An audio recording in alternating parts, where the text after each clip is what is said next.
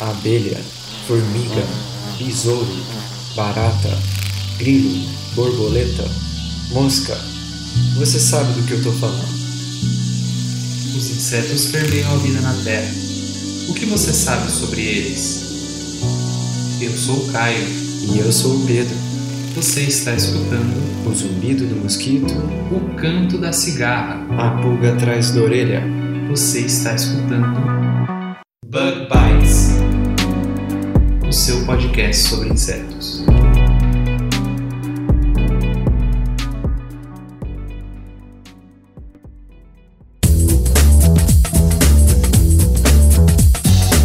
Seja muito bem-vindo a mais um Bug Bites, diretamente da Toca do Besouro Studios. Eu sou a Fabi e essa semana vamos conversar com a Fernanda Avelino, apaixonada pelos plecópteras. Mas antes de ir para o episódio, preciso agradecer o apoio dos nossos padrinhos e madrinhas que nos ajudam mensalmente a tornar o Bug Bite um projeto real. Fica aqui o agradecimento de toda a equipe do bebê. E ao padrinho Besouro, Richard Stoutenham, a madrinha Cigarra, Tamara Zaca, aos padrinhos e madrinhas Abelhas Operárias, Priscila Angel, Diego de Sá, Rodrigo Sampaio e os padrinhos Formiguinhas, a Juliana Carvalho e o Masashi Nui. Se você está participando do bebê pela primeira vez, não deixe de participar do grupo do WhatsApp, que vai estar na descrição deste episódio, ok? Não deixe de seguir também a gente em todas as redes sociais. Estamos no LinkedIn, no Facebook, no Instagram,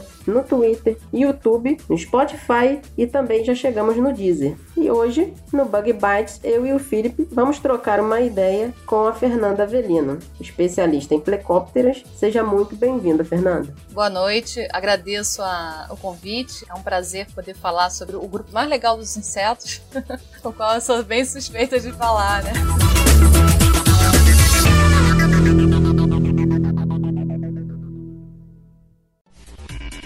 Bug apresenta Inset.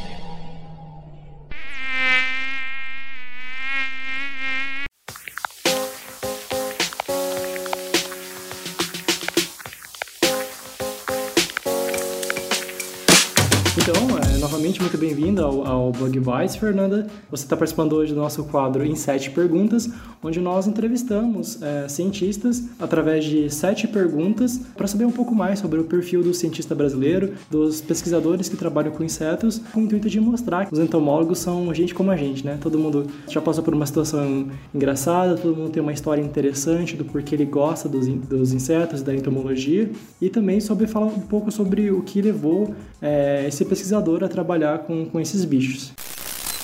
Primeira pergunta. Para começar a nossa entrevista, eu gostaria de saber como você se interessou por insetos. Ah, isso aí é uma história bem legal, porque quando eu era criança, né, eu sempre brinco com os meus alunos na faculdade que a gente não, não vira biólogo, né, quando vai pra faculdade, a gente nasce biólogo, né, e eu sempre curti muito insetos, eu sempre achei inseto, assim, uma coisa bem legal, né, a natureza como um todo, e eu tinha o hábito já quando criança de ficar pegando os insetos e colocando no pote com álcool, né, então no jardim da minha casa, onde eu brincava no quintal, minha mãe me dava assim uns potinhos de maionese, eu ficava tudo que eu achava interessante, eu colocava naquele potinho, depois eu ia tentar descobrir o que que era, é, com a professora da escola, né, e tal. E isso aí foi, foi crescendo de uma maneira que quando eu tinha uns 7 para 8 anos, eu já tinha um- uma pequena coleção de animais no álcool. A minha mãe não era muito fã daquilo, né? Porque ela achava meio nojento, mas eu adorava. Não era uma criança muito. uma menininha muito menininha. Eu gostava de brincar com terra, de ficar caputando, mexendo no jardim. E aí ela. chegou uma hora que ela falou assim: minha filha, você tá cheio de inseto no seu quarto, cheio de bicho no seu quarto. Tinha morcego no pote, tinha peixe, tinha um monte de coisa. Tudo que eu achava muito legal, eu fazia isso.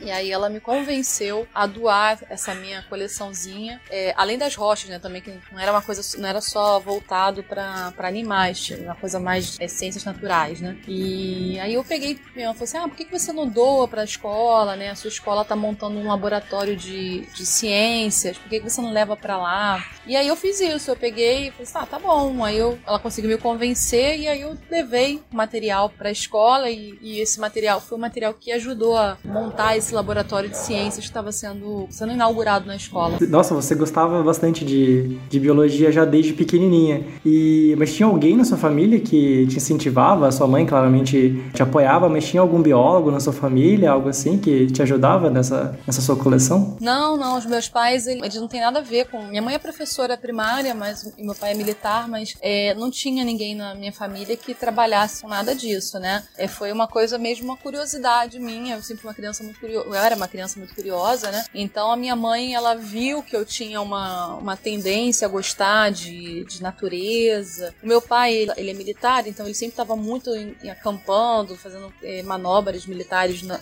também com vínculo à natureza. Ele gostava, ele também achava interessante, então eles me incentivavam. Aquele, tinha aqueles laboratóriozinhos de meu pequeno cientista, né? Eles me davam de presente de Natal. Então eles me incentivavam da forma que eles podiam, apesar das limitações que eles tinham de conhecimento na área. Eles não tinham formação nenhuma. Na verdade, ninguém na minha família tinha formação nenhuma nessa área. Que legal. É, eu sempre penso, assim, hoje acho que hoje em dia talvez esteja mais fácil para as crianças terem acesso à ciência, brinquedo de ciências, né, do que antigamente, mas eu, eu ganhei de uma amiga minha uma coleção de lâminas. Aí tem lâmina de semente, lâmina de neurônio, tem, é, são várias coisas, vários tecidos, né, vegetais, animais. E é uma coleção de lâminas, que é que vinha junto com, uma, com, com um microscópio de brinquedo.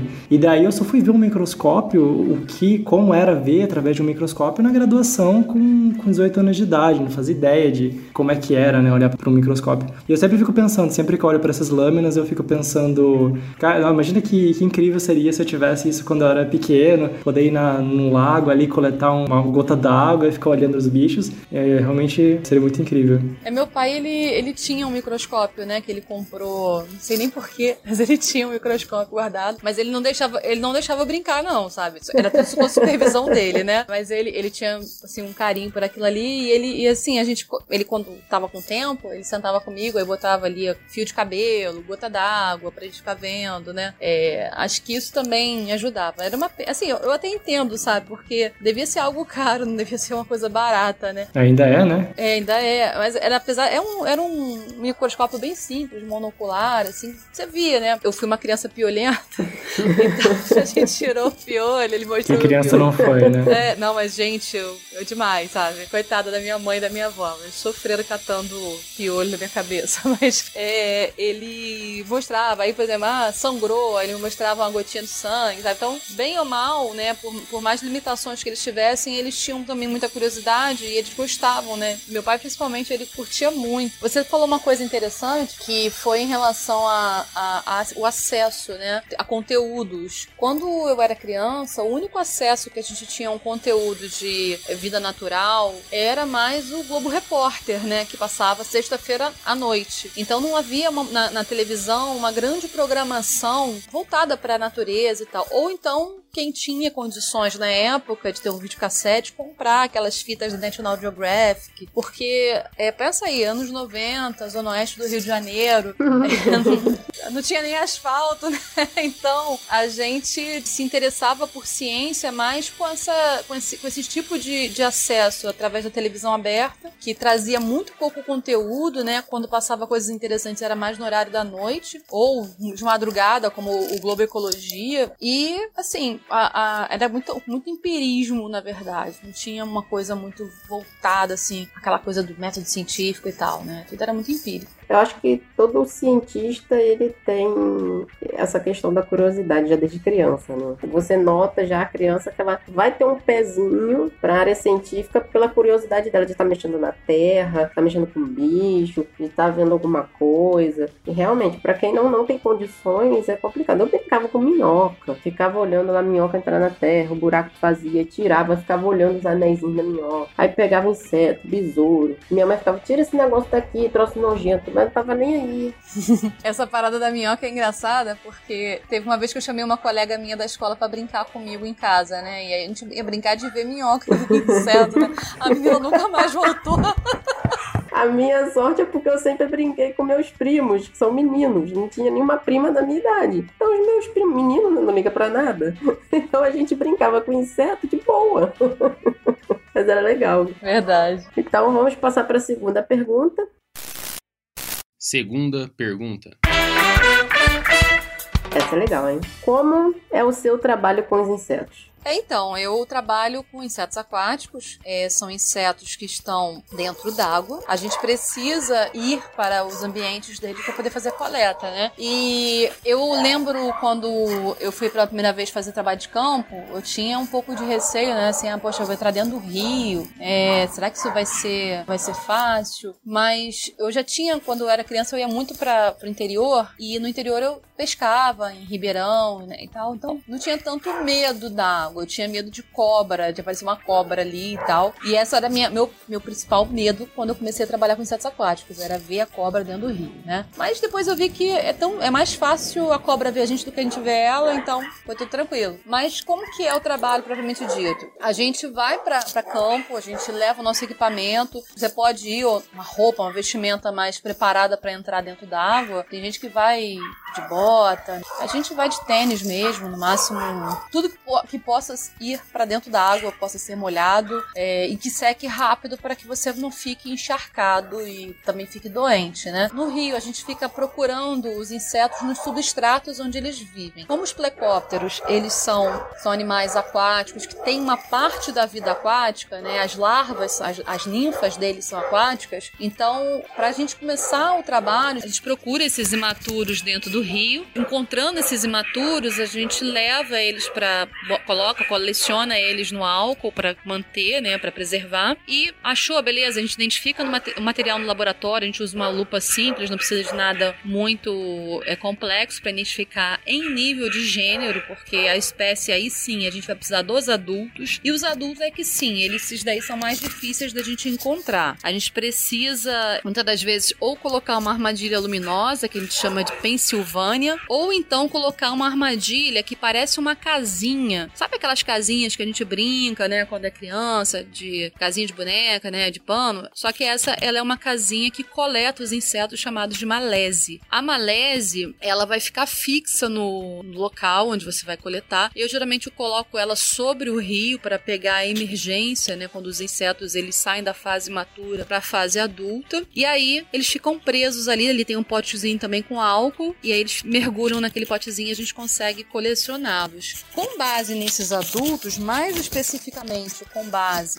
na genitália do macho, que é o que tem mais características, a gente consegue identificar em nível de espécies. Aí a gente vai conseguir fazer o levantamento das espécies que a gente encontra naquele rio, naquele local, naquele ambiente. O interessante, é, Felipe e Fabi, que os plecópteros eles são insetos que são bioindicadores de qualidade de água. Então, sempre quando a gente entra num rio que a gente consegue encontrar uma larva de plecóptera, a gente já começa a ter noção de que aquele ambiente ele é um ambiente saudável, ele é um ambiente de boa qualidade para o rio, entendeu? Ou de pelo menos de qualidade mediana. Então, assim, é, dá uma tranquilidade até no coração, né? De você saber que você está entrando numa água limpa, né? Então você trabalha com a ordem plecóptera, né? Como que foi o seu sua trajetória até você decidir trabalhar exatamente com, com esse grupo de insetos? Eu conheço os plecópteras, eu já tive que identificar muito eles em amostra de coleta aquática. Eu entendo um dos motivos pelo qual você foi trabalhar com eles, porque eles são muito bonitos, né? Então, as larvinhas são bonitinhas, as ninfas, né? Mas então, como, como foi a sua trajetória até você trabalhar com, com os plecópteros? Ou por que você escolheu trabalhar com eles? É, então, eu quando comecei na, na faculdade, eu fui procurar um estágio, queria estagiar em algum lugar para aprender tal. E aí eu fui parar no Museu Nacional, aqui na Quinta da Boa Vista, um museu que, infelizmente, infelizmente pegou fogo. E quando eu entrei no, no Museu Nacional, eu consegui uma vaga no laboratório de insetos aquáticos. Esse laboratório trabalhava com várias ordens aquáticas, né? Odonata, Tricóptera, é, Efemeróptera, principalmente. Então, já tinham pessoas que trabalhavam com essas ordens lá, né? O Tricóptera, Efemeróptera e Odonata. Aí eu comecei a trabalhar diretamente com a professora que trabalhava com Tricóptera, a professora Gisele Luziane, e ela foi me, me ensinando, né, a coletar, ela me ensinou a,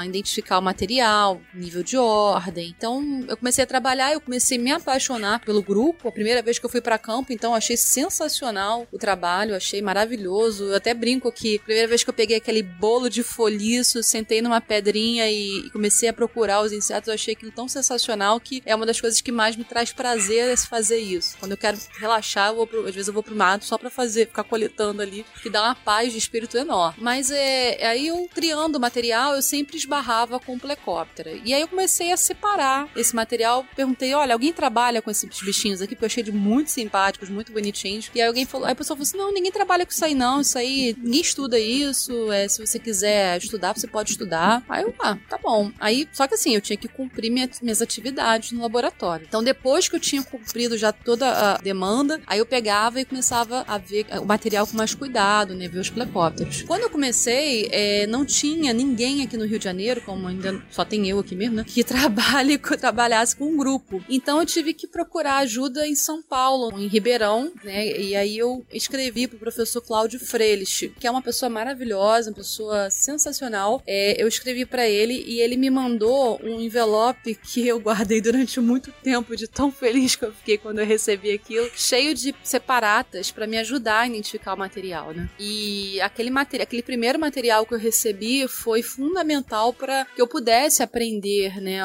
sobre a ordem. Então, assim, eu tive que aprender praticamente sozinha a identificar, a tentar entender o grupo, é, a, a, biologia. Então, muita coisa eu, eu, fui fazendo sozinha mesmo. Às vezes, quando eu tinha dúvidas, eu escrevia para ele, ele me respondia. Em paralelo, eu continuei fazendo os trabalhos com tricóptero. E aí, a gente foi identificando material, identifiquei o material todo e eu perguntei para minha supervisora do estágio se eu podia usar aquele material para fazer a minha monografia da faculdade, que eu tinha gostado muito de trabalhar com material. Aí ela falou assim: "Não, pode trabalhar, pode escrever, pode fazer o que você quiser". E foi assim que eu comecei, né, com o plecóptero. Depois eu, eu fui pro mestrado já com a intenção de continuar trabalhando com material. Inicialmente eu comecei a trabalhar com material da Pedra Branca, mas depois eu acabei indo trabalhar com material.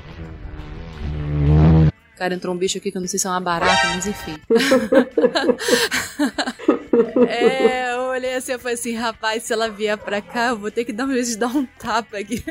Mas eu fui trabalhar lá na Pedra Branca e em paralelo eu tinha também um outro projeto em Santa Teresa, no Espírito Santo. O material de Santa Teresa era muito rico, assim, muito interessante. E aí eu resolvi optar de fazer a dissertação de, de mestrado com material lá de Santa Teresa. E depois eu acabei, eu fui trabalhar com a parte molecular, né? Até o, o meu mestrado eu trabalhava com a parte de biologia, ecologia das larvas, biologia e ecologia das larvas, criando as larvas, identificando, comparando preferência de hábitat, uh, trabalhando com em taxonomia das larvas, propriamente dito. E depois é que eu fui trabalhar com os adultos quando eu fui pro doutorado. E aí eu aproveitei para trabalhar também com a parte de biologia molecular deles. Foi um trabalho muito legal, sob orientação da professora Daniela Taquia, lá no fundão. Professora Daniela, professora Jacenir, na Fiocruz. Era uma equipe, né? E o professor Jorge Nessimian, cada um ajudava, né? Me orientava dentro de um aspecto. Toda a orientação que sim, que eu quase não tive até o mestrado, é, no doutorado. Tudo bem, ninguém era especialista, mas eles foram fundamentais em, em me ajudar na parte técnica, nas análises que eu precisava fazer nessa outra parte, que era uma coisa muito nova ainda aqui no Brasil, né? E você hoje se tornou uma especialista em plecóptero, né? É, acho que sim, né? A gente tá sempre aprendendo, né? Eu acho que a gente tá sempre em construção, né? Assim, eu sei porque eu sei um pouco mais, né? Eu passei mais tempo estudando do que outras pessoas, mas eu acho que assim, a gente sempre aprende. Às vezes você tem um, um aluno que tá ali é, trabalhando com você, iniciando, né? E de repente ele observa uma coisa que você não viu, e aí você, caramba, trabalho anos com isso, nunca tinha visto, né? Então acho que a gente vai construindo aí, vai aprendendo e vai se especializando. E hoje você é professora na UFRJ, correto? Não, não, na UFRJ não. Eu sou professora na Uni São José. Eu colaboro na UFRJ, mas eu sou professora da Uni São José. É, só uma coisa, o professor te mandou amostras, é, espécimes, no, no envelope? Não, ele me mandou separatas, que são. O que são separatas? Ah, esse pessoal do PDF, né? Esses novinhos do PDF, então. A separata, antigamente, quando uma revista publicava um artigo, você recebia ah, algumas cópias impressas do seu artigo no mesmo papel da revista, né? Da revista física. Aí você aquelas aquelas cópiazinhas, acho que a gente recebia umas 10 cópias do artigo para você dar para seus colegas, entendeu? Assim, você é, mandar para biblioteca, porque antigamente não tinha esse lance de PDF, né? Então tudo que, assim, às vezes uma revista, ah, sei lá, por exemplo, publiquei na revista, sei lá, na revista da, da República Tcheca, digamos assim. Aí, poxa, você não, tem como ir lá na biblioteca onde o exemplar original da revista está depositado. Então, eles mandavam para o pesquisador em qualquer lugar do mundo as, as cópias desse artigo, para que ele pudesse ter e distribuir também na, no, nos lugares. Então, tinha várias cópias desses trabalhos e o professor Cláudio me mandou, né, de alguns trabalhos que, especialmente uns trabalhos que eram publicados nos Estados Unidos. Ele tinha um monte de separata, e tudo que ele tinha separata lá, ele me mandou. Hum, entendi. Nossa, não, não sabia mesmo o que era. Bom, aprendi uma coisa nova, pelo menos. É, o, o a, a, a, internet, né, os meios de comunicação, eles facilitaram muito a vida do, do pesquisador. Porque antigamente, assim, para você, por exemplo, quando eu escrevia para alguém de fora do Brasil pedindo separatas, às vezes levava, assim, sei lá, quase um mês pra pessoa me responder, né. É, eu lembro que quando eu tava no final do doutorado, eu mandei um e-mail para um pesquisador na Itália, lá no laboratório, quando cheguei em casa à noite, o PDF já tava na minha caixa de e-mail, assim, sabe? Então, é bizarro, assim, como que a coisa andou rápido, né? É, eu, eu, eu tenho 22 anos, então eu peguei ali o. Já, já tinha internet, obviamente, peguei o desenvolvimento, assim, efetivo, né, de internet, com celular e tudo, conforme foi crescendo. Mas mesmo assim, eu paro pra pensar às vezes que é completamente maluco você ter acesso a uma informação instantânea, assim, uma coisa bizarra. Bizarra que, tipo, 10 anos atrás, não, quer dizer, 20 anos atrás não tava tão. Tão rápido, tão, né? Tão, disseminado. Aham. É, realmente, que bom, né? Eu sempre fico impressionada, né, que assim, pra gente, pra você, principalmente pra você, né, é toda essa esse caminhar tecnológico é muito mais fácil de trabalhar, de, de interiorizar, né? Agora imagina os pesquisadores antigos, né, para eles é, se adaptar, é, um, é um, cada vez mais é você se, se formar novamente como um pesquisador, né? Porque você tem que aprender tudo, tem que aprender a, a anexar o texto do Word, no, ou então transformar ele em PDF para é, colocar no, na página, no portal, que vai. É, é, eu, às vezes, me perco nesses artigos, nessas revistas que ficam cheias de guerigueri pedindo um monte de coisa para você colocar na, no site. Eu, eu fico perdida às vezes. Imagina as pessoas mais antigas, deve ser muito difícil. Terceira pergunta. Bom, Fernando, é realmente muito, muito interessante a sua história, sua trajetória até onde você está agora, trabalhando com, com os plecópteros. Então, visto de todo, toda essa sua trajetória, tudo o que você passou, eu gostaria de saber qual é a pessoa ou ideia que mais te inspira na entomologia e por quê? Olha, essa pergunta é bem difícil hein? e comprometedora, né? Olha, eu posso dizer que assim, não é uma pessoa específica, né? São algumas pessoas. Então, eu posso colocar aí a professora Daniela Taquia, que foi assim uma grande inspiração para mim como pesquisadora, como orientadora também. É, ela foi minha orientadora, uma das minhas orientadoras de doutorado. O professor Jorge Nissimian, que é um ícone né, na, na entomologia, é uma pessoa sensacional, de uma humildade, um carinho assim, uma alegria de viver também fora do comum. Também não posso esquecer de citar né, a professora Gisele, que foi quem me apresentou ao mundo dos insetos aquáticos. É, é, se não fosse por ela, talvez eu não estivesse aqui, né? Não teria todo, todo o resto não tivesse acontecido. Se ela não tivesse olhado, tivesse tido o olhar de um pesquisador, de querer ensinar, né? Então foi importantíssimo para mim. E assim, o próprio professor Cláudio também, que com toda a humildade dele, o carinho que ele tem, não apenas com o grupo, mas com ensinar sobre a biologia dos plecópteros, sobre a taxonomia do grupo, eu acho que também é um, ele é uma inspiração também para mim. Espero não ter esquecido de ninguém. A professora Jacenir, né? Não posso esquecer dela também. Senão todo mundo morre de ciúme, então tem que citar todo mundo, né? Mas acho que essas são as pessoas que me inspiram na, na entomologia. É sempre bom, né? Ter pessoas que ajudam, que cooperam para o teu crescimento, assim. O pesquisador, ele, ele não tem que ficar só ele bancada, né? O pesquisador, ele também tem que ser educador. Igual no seu caso, você foi para o museu, você tinha opções, N opções, né? De trabalhar com o grupo que você quisesse, mas você teve a curiosidade de ir para algum que ninguém estudava, de perguntar perguntar, posso? Pode. Ainda ter o auxílio, o conhecimento, não, faz isso, faz aquilo. Você é o conjunto, é o pesquisador educador, né? Quarta pergunta.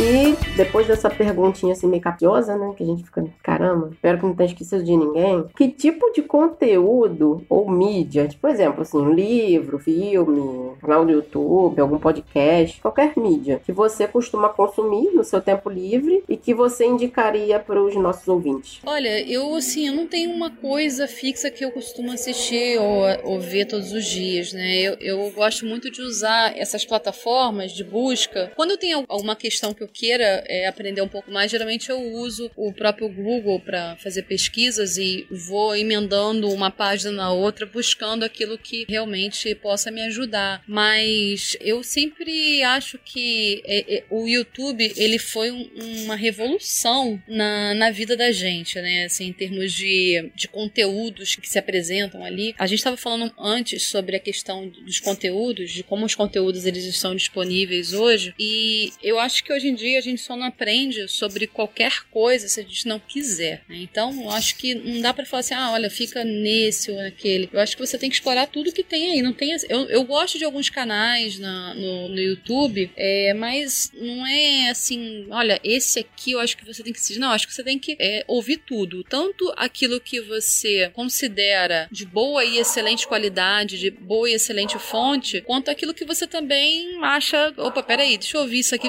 Essa pessoa tá falando isso mesmo, sabe? Porque muitas das vezes, né, quando você tá dando aula, você vai ser confrontado sobre a verdade e a antiverdade, né? Ali o certo e o errado. E se você já teve contato com aquele conteúdo, mesmo que ele esteja errado ou que ele esteja incompleto, você sabe como você vai trabalhar aquilo com o público em geral, com o aluno, família. Eu acho que eu acho que é bom você ouvir de tudo. É, até outro dia eu tava aqui em casa, né, fazendo as coisas de casa, né? Que na pandemia a gente assumiu mais outras funções, né?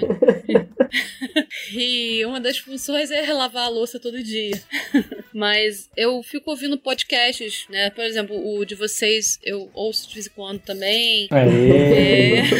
eu acho legal, eu tô ainda no, na metade do, dos, dos áudios, né? Mas eu achei legal porque, assim, traz algumas coisas que a gente não conhece, né? De, ou pessoas que eu nunca ouvi falar. Eu acho que aumenta o seu network. Mas eu, eu assim, eu sou muito eclético, eu ouço de tudo, eu vejo de tudo. E às vezes é bom, às vezes é ruim. Sei lá, o que é bom a gente vai, o que é ruim você, opa, isso aqui não. É, acho que justamente por causa dessa oferta de, de conteúdo que a gente estava comentando, o aluno vai justamente trazer aquele vídeo mais esquisito, daquela fonte mais duvidosa, mais, mais estranha, mais desconhecida, né? Vai sempre estar tá trazendo aqueles, aqueles fatos mais desconhecidos. E é bom a gente ficar de olho, né? Até para saber contestar ali, às vezes, né? Dependendo do absurdo. Ainda mais para inseto, o tanto de coisa bizarra que tem para inseto. Eu lembro de um, de um caso desse lance dos insetos, de os alunos chegaram para mim mostrando um cara com a mão toda furada, assim, e falando que aquilo era da, da barata d'água. Assim, aí eu expliquei, olha, isso aqui não é, não é uma doença causada pela barata d'água. Isso aqui nas costas do inseto são os ovos que, e é o macho que tá carregando olha que bonitinho e tal. E assim, é, são coisas que você recebe, né? E eu acho que você tem que ver o errado também, entendeu? Pra sair da bolha também, né? É, porque senão a gente, exatamente isso, a gente fica, acho que a gente tá vivendo uma época de bolhas, né? As pessoas ficam só dentro da bolha e todo mundo quer ter razão e ninguém quer, ninguém quer ouvir, quer discutir, todo mundo só quer ter razão de tudo, né? E não é assim que funciona, não é assim que a gente constrói é, o conhecimento, né? A gente constrói conhecimento também com a ignorância, né? uhum. né?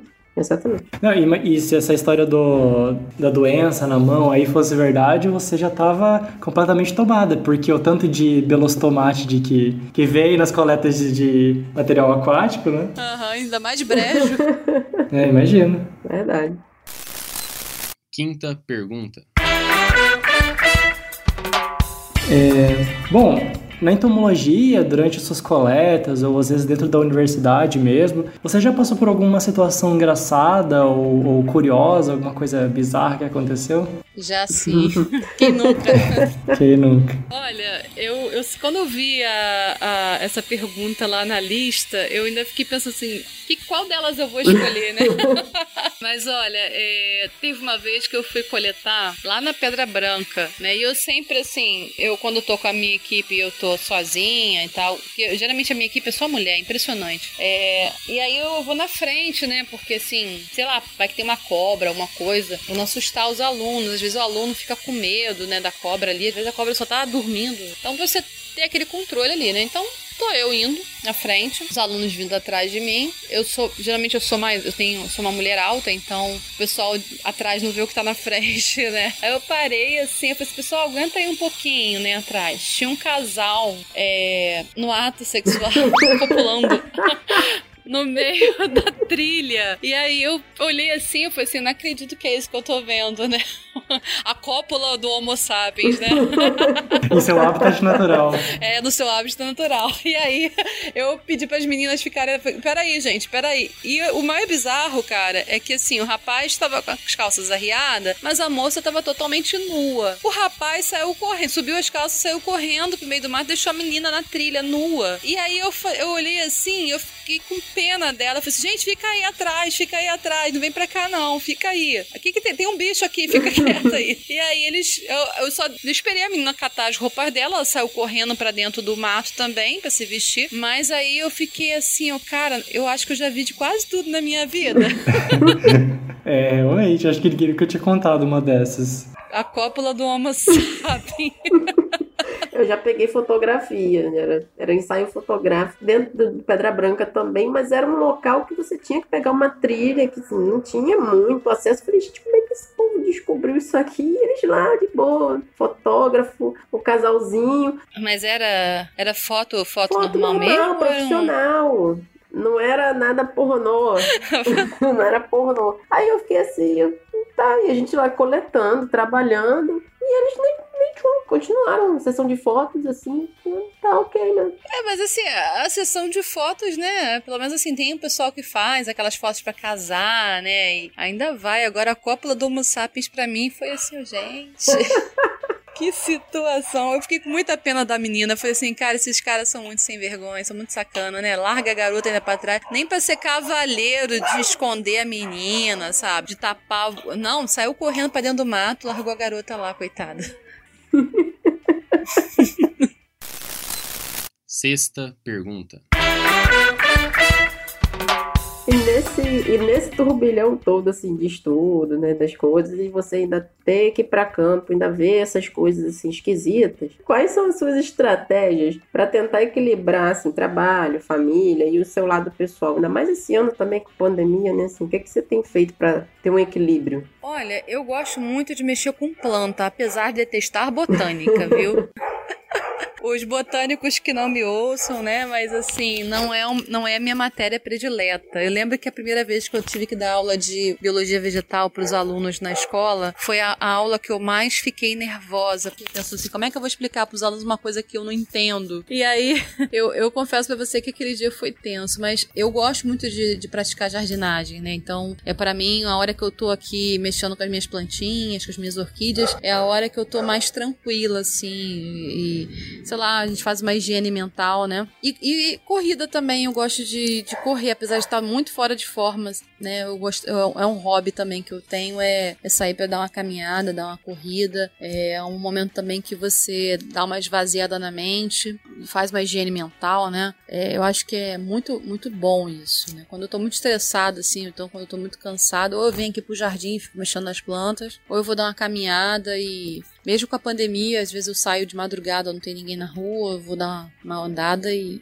E os cachorros também que distraem a gente, né? Verdade. Nessa pandemia eu acabei adotando um. Eu fiquei sozinha aqui, né? Então, assim, não dá. De, trancada dentro de casa, só trabalhando, eu acabei adotando um. Tá, foi a melhor coisa que eu fiz. É, animal traz uma paz, né, pra gente. Eu tô caminhando bastante também. Às vezes eu pego, às vezes eu falo assim, não, eu, tenho, eu tô no mestrado, né? Uhum. Aí eu falo, não, vou, hoje eu vou, vou sair pra caminhar 15 minutos, volto e vou, vou mexer nas minhas coisas do mestrado. Esses dias eu fiz isso e falei, não, 15 minutos já volto. Fui parar no centro de Curitiba. Eu não, eu moro longe do centro, aí eu fui ver, eu tava no centro já, daí dei uma volta e, nossa, caminhar realmente é muito bom. Eu até exagero que você perde, a, perde as contas de onde você tá e depois para voltar é que é, o, que é o complicado. Aqui no Rio, né, eu quando comecei a quando começou a pandemia, antes da pandemia, quando começou esse ano, eu tava com o objetivo de voltar a fazer as corridas de rua, ir pra lagoa, né? Que antigamente eu corria com meu esposo na lagoa e a gente fazia a lagoa toda, né? Correndo. E assim, é bom, né? Manter a forma e tal. Mas aí quando começou a pandemia, com a quarentena, com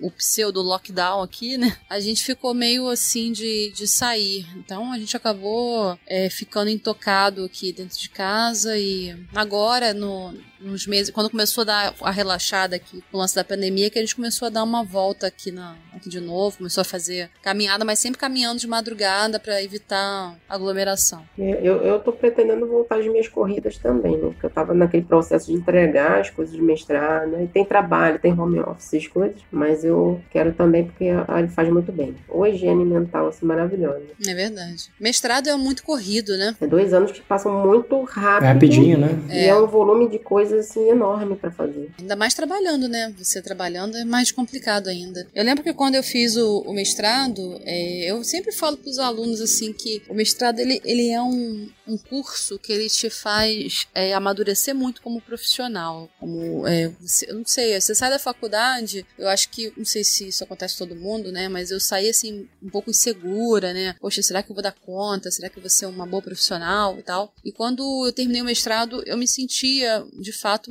uma pessoa mais uma pessoa melhor, né? Uma profissional melhor. Eu acho que eu até falo para os alunos, olha, eu recomendo todo mundo, por mais louco que seja, a fazer o mestrado, porque o mestrado realmente ele é um, um curso que te traz um amadurecimento profissional muito grande, entendeu? Assim. E o doutorado te traz um, um eu brinco que te traz um empoderamento, né?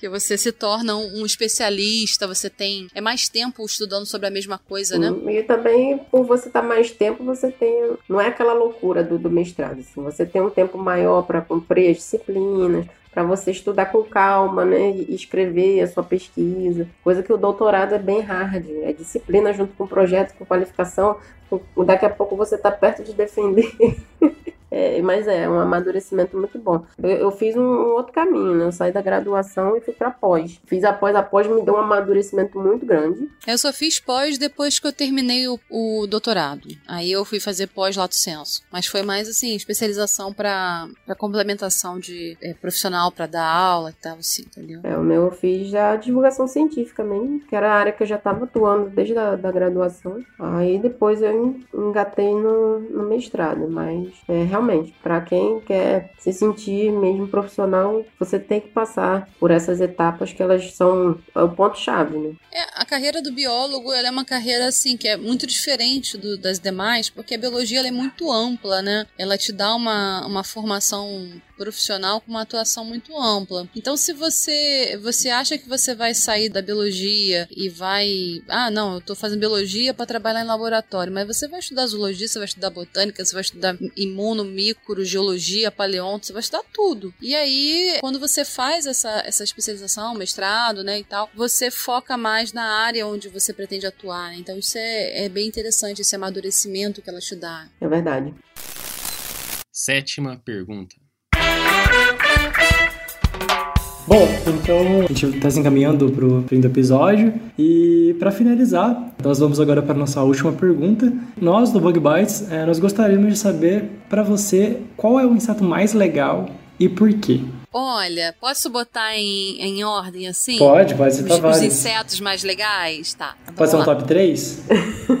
Pode, pode ser um top 3. Eu acho que em primeiro lugar são os plecópteros, né? O grupo fofo, bonitinho. Quem nunca viu um plecóptero, a próxima vez que você for numa cachoeira, legal, levanta uma pedrinha, pega um folicinho, você vai ver uns bichos fazendo flexão de braço. São plecópteros, entendeu? Eles são atléticos, eles são limpinhos, eles tomam banho todo dia. Não, eles são ótimos, entendeu? Então, acho que é o, são, é o grupo mais legal, tipo, é, é o plecóptero, com certeza. Agora, em segundo lugar, eu ficaria com as moscas. Parece que não, mas eu gosto das moscas, gente. As moscas são legais, entendeu? Elas são rejeitadas. Você vê assim, quando você às vezes expulsa uma mosca, ela volta, sabe? Você vê que ela não guarda rancor, né? Então, assim, ela não te deixa sozinho, entendeu? Leve a vida como uma mosca. É, entendeu? Eu acho que a mosca. Mas agora, sem, sem brincadeira, mas eu acho que é um grupo muito interessante de Íptera. Eu acho que, assim, é, especialmente o, os muscoides, né? Eu sempre falo pros alunos assim, que eles falam, ah, essa mosca nojenta tenta, assim, não fala mal da mosca porque ela tem uma importância na natureza muito grande. Ela, é, quando você olha para ela no, no, na lupa, ela tem uma beleza que você não vê assim, você fica espantando ela, mas você não vê a beleza daquele monte de cerdinha, né? Aquele olhão. Eu acho muito legal esse grupo também. Mas as moscas em geral ou algum grupo aquático que você acaba tendo contato? Olha, não, eu acho que mosca em geral, mas se eu fosse escolher uma, um grupo dentro das moscas, seriam os azilídeos. Cara, que mosca maneira, cara. Que mosca maneira. Predadora, ela fica ali na espreita, sabe? Muito legal Sabe, a Zilija é um bicho muito maneiro. Ah, o, os cirfídeos também são legais. Ah, enfim, elas são legais, né? Taquinídeo, eu gosto de mosca, acho legal. E deixa eu pensar aqui no último. Olha, eu tenho uma ulti, um último grupo também que ele, ele é polêmico, tá? Ele não. ninguém gosta, mas eu acho assim também interessantíssimo. Que são as baratas. Eu acho as baratas também muito legais. Cara, as baratas, elas são polêmicas, ninguém gosta de barata, acha barata. Mas você já viu as baratas na, na, natureza? Que coisa linda, né? As asas maravilhosas, né? Então as pessoas precisam ver além do, do bicho urbano, precisam ver o bicho, a ordem num, como um todo, né? A gente tem muito. Uma coisa que me, me entristece, assim, aqui no Brasil é que a gente não vê o, a entomologia como muitos países acontece, né? Onde as pessoas elas admiram os insetos, elas gostam. Aqui o inseto está sempre associado com doença, com sujeira. A gente fez uma construção muito errada da, do que, que são os insetos né, no Brasil. E eu acho que a gente precisa desconstruir isso, porque existem, mesmo grupos que são odiados, né, como as baratas e as moscas, é, a gente tem uma importância ambiental, uma importância é, médica. Médica. Não, assim, não é médica, é até utilizada como na, na área policial, né, na entomologia forense, investigativa, e que é desconhecida, né? Mas assim, a importância ambiental, eu sempre falo, né? Eu até brinco com os alunos quando eu vou dar aula para eles e que eu vou entrar nesses grupos, eu brinco com eles assim, é, The Walking Dead não faz sentido nenhum. Só acontece The Walking Dead em país frio, porque em país como o Brasil que é quente, aqueles zumbis já tinham morrido tudo, já tinham sido consumidos tudo por, por californídeo, entendeu? não ia sobrar um zumbi, entendeu? Ia acabar com tudo. Então, é, é um grupo assim que aí eu tenho, tenho eu brinco com eles com isso. Não adianta. É, se você for pensar na, no serviço ambiental que esses, essas ordens fazem, é, é muito grande, né? Eu ainda vou um dia estudar barata, entendeu? Porque eu não tenho muito tempo ultimamente, mas eu gosto muito, acho um grupo muito interessante. Você já viu aquela barata é, bioluminescente que tem dois pontinhos assim no pronoto e que ela emite luz? Uma luz amarela? Essa ainda não vi, não. É do, do Equador. Depois eu mando Ah, legal, legal. Me manda sim, eu acho muito legal, cara. Não, barata tem uma espécie mais bonita que a outra. Esse já tava vendo agora recentemente sobre uma que tem o, o as asas dela. E parece, se você olhar de longe, parece assim um besouro, porque as asas são azuis é, metálicas. Então, assim, um bicho mais bonito que o outro. E realmente a gente só acha que barata é aquilo que tá dentro de casa, né? Mas existe uma diversidade gigantesca aí. É, você fica pensando só em barata, do, esse baratão de esgoto, né? É, periplaneta, e, e a gente tem um, uma diversidade de, de, baratas, de moscas. É, a minha professora lá do doutorado, a professora Daniela, dizia que eu sou a defensora dos bichos escrotos, né? Porque eu, eu gosto, eu acho legal, sabe? Eu acho que alguém tem que gostar dos grupos e tem que lutar por eles. Verdade.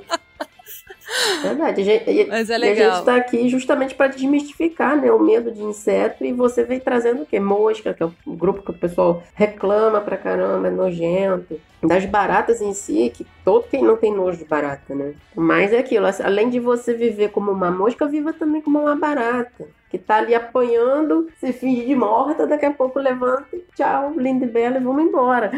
Levanta, sacode a poeira, dá volta por cima.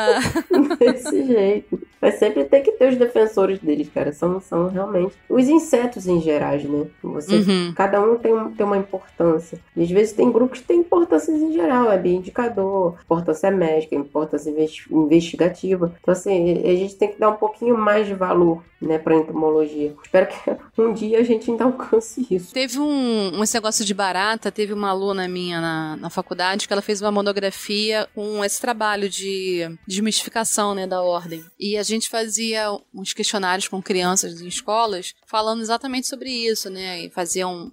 Primeiro passava um questionário, dava uma aula para eles sobre baratas. Aí eu falava sobre a questão da entomofagia, sobre a questão da, da importância ecológica dos serviços ambientais e tal. E no final a gente perguntava para eles: olha, você mudou sua consciência? E era interessantíssimo como as, as crianças falavam: ai, professora, eu continuo achando nojento, mas agora eu vou, eu vou pensar duas vezes antes de matar.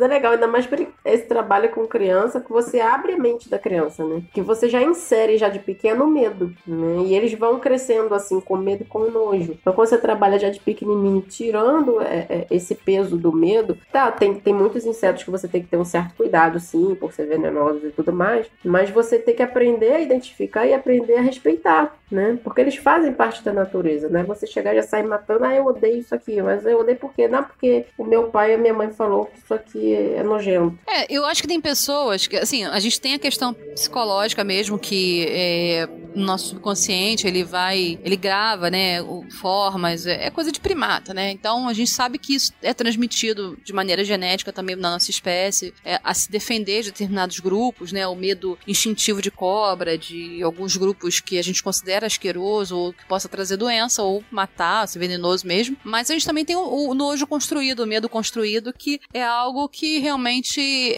as pessoas, ah, mata, né? Vão matar. E, poxa, não é assim, né? Sim, verdade.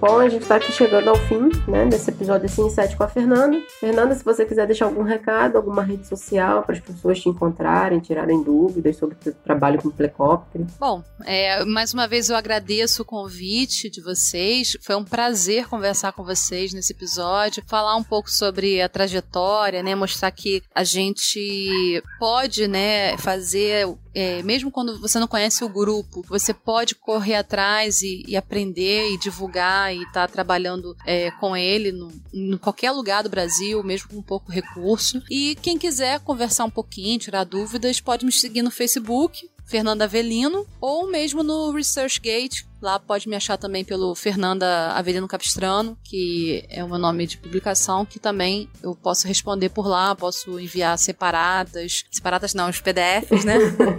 e e, sei lá, ajudar em alguma, de alguma forma é, a, sobre essa, não apenas sobre plecóptera, mas sobre algumas outras áreas que, de atuação. Como eu falei, né, eu sou professora da Uni São José. Se alguém também quiser me procurar por lá, pode ir lá na faculdade, assim que acabar essa pandemia, com certeza eu vou estar lá trabalhando no laboratório de zoologia e pode também ir lá tirar dúvida. Se você mora em Realengo, tem um bichinho que apareceu na sua casa estranho e você quer saber o que, que é, pode ir lá também tentar tirar dúvida com a gente, que a gente vai ter o prazer de ajudar você a aprender um pouquinho mais sobre esses grupos. Muito obrigada, Fernanda. Obrigada por ter aceitado o convite do Bug Bite. Na verdade, eu já tinha feito esse convite para Fernanda desde o ano passado. Eu não sei se você me convidou ou se eu me convidei. É, eu também, eu não sei. Agora tô em dúvida. Mas já, já tinha levantado, né, a, a, hipótese de você participar. Uhum. Só que a correria do, do dia a dia, as coisas foram acontecendo esse ano com esse pandemônio. Mas conseguimos, estamos aqui e nós agradecemos muito em nome da equipe Bug Bites. Muito obrigada por ter participado. Eu que agradeço. E é isso aí, galera. Chegamos ao final desse Inset. Muito obrigado. Valeu. Tchau, tchau. Tchau, tchau.